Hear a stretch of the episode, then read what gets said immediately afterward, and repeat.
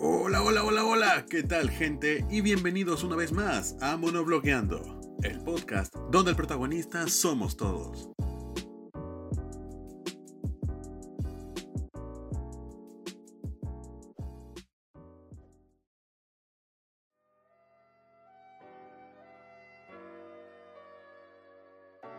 Hola, hola, hola, hola, ¿qué tal? Bienvenidos una vez más a un episodio nuevo de Monoblogueando, conmigo su servidor, Frank Anderson.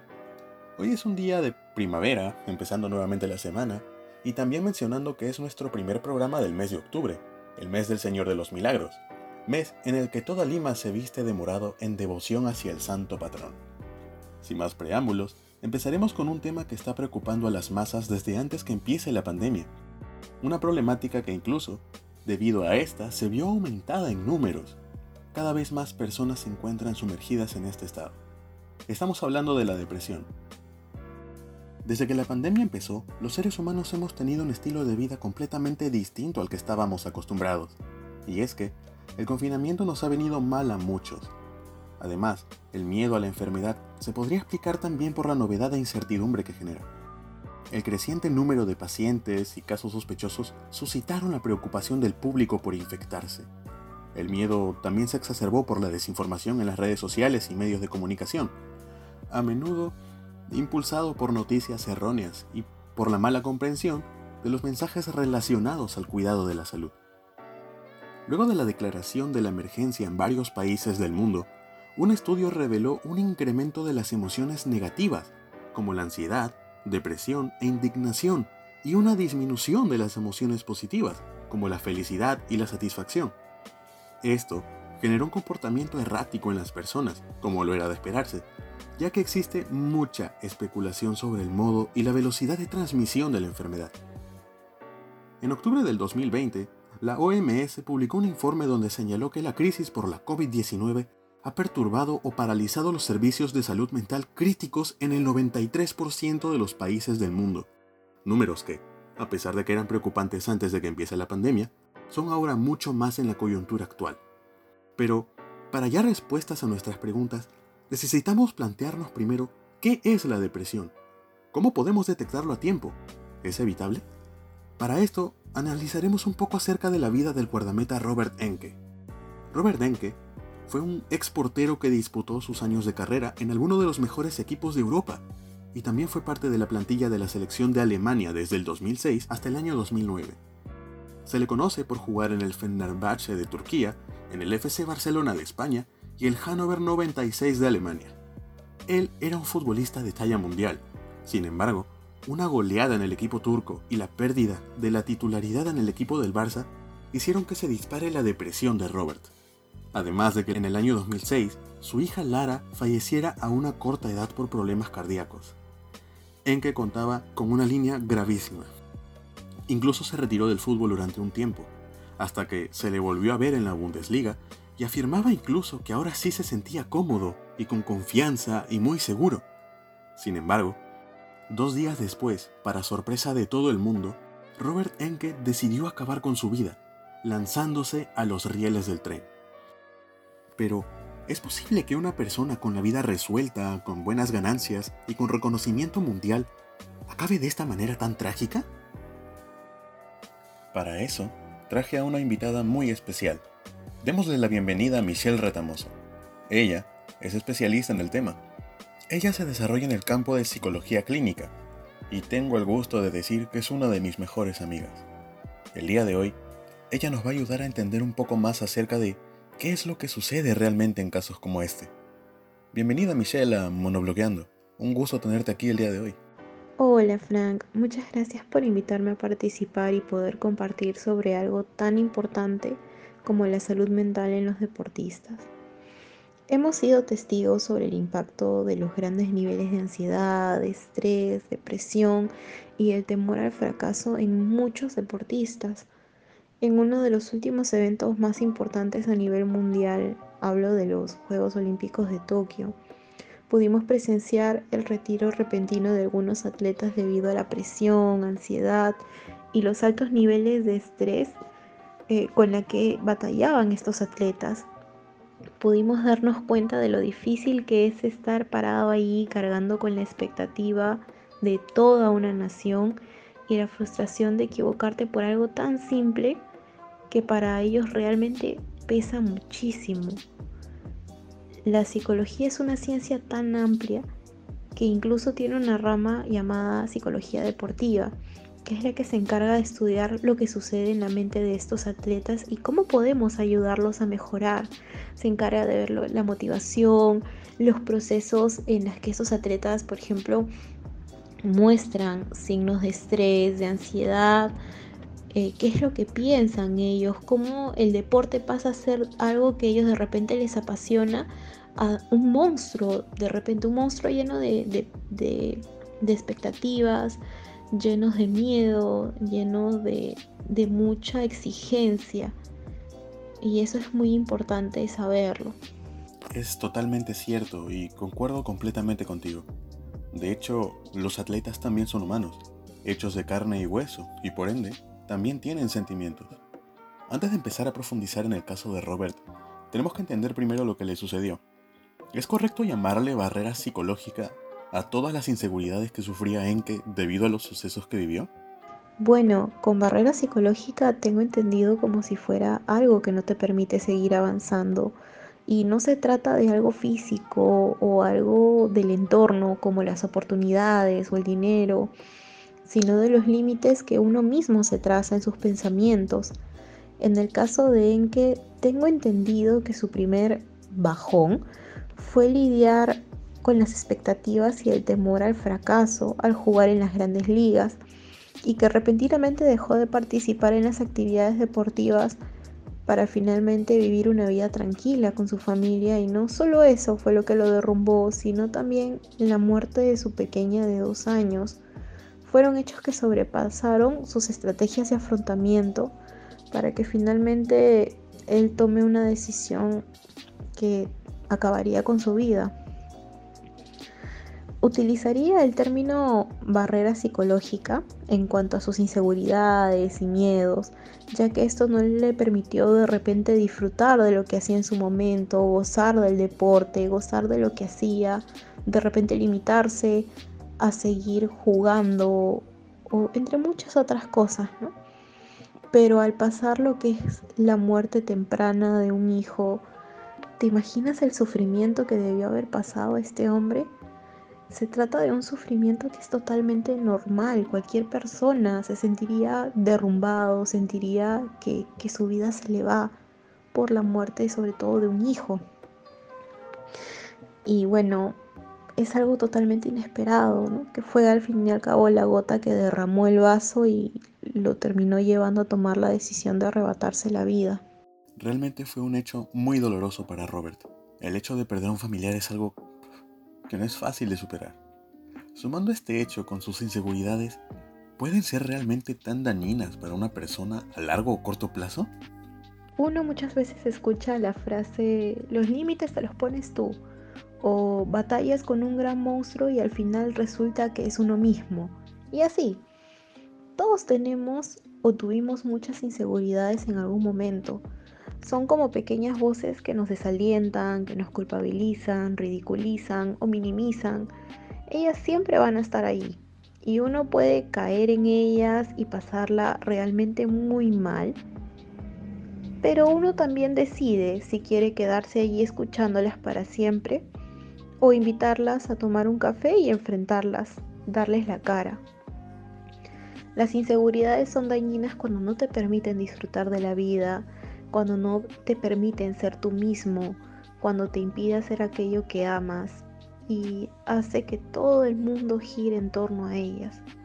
Es dañino, pero cuando las invitas a que se queden en tu vida para siempre. Por otro lado, no hay premio sin reto. No hay nivel completado sin un jefe final.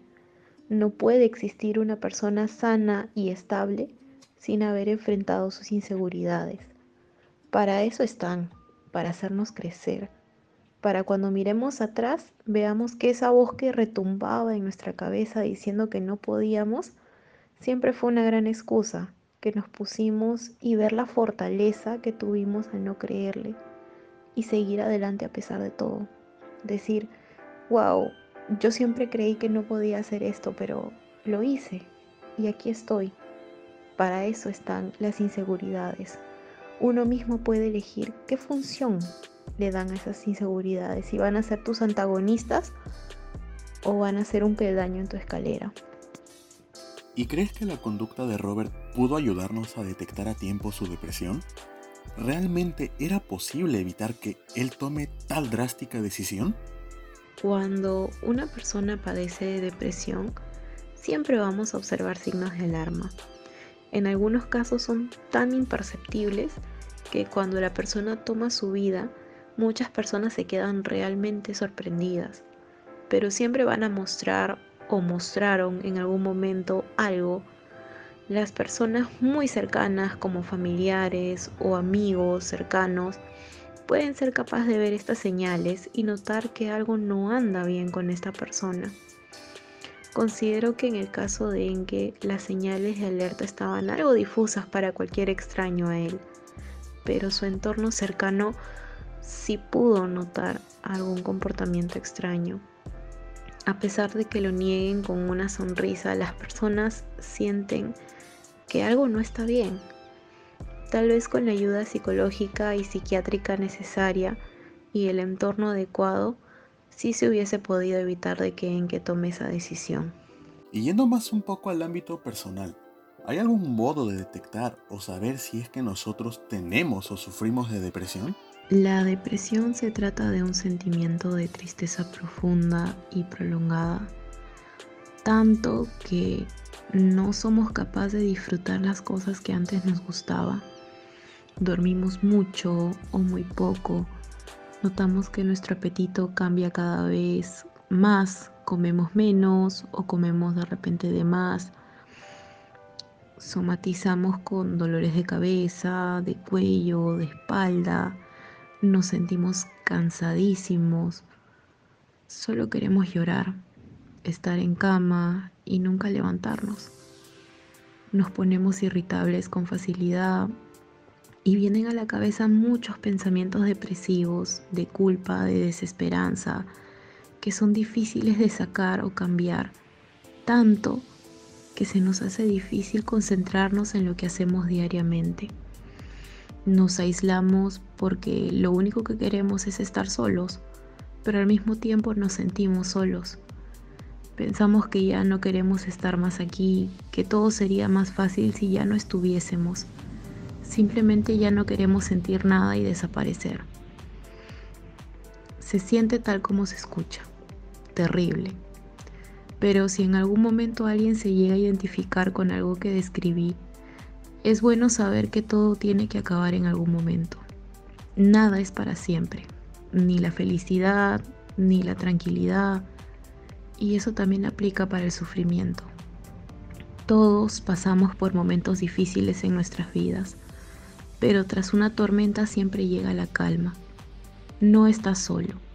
Siempre va a haber gente profesional dispuesta a ayudarte y escucharte están las líneas de ayuda, centros comunitarios de salud mental, etc. Todo el tiempo que sigues aquí es una nueva oportunidad.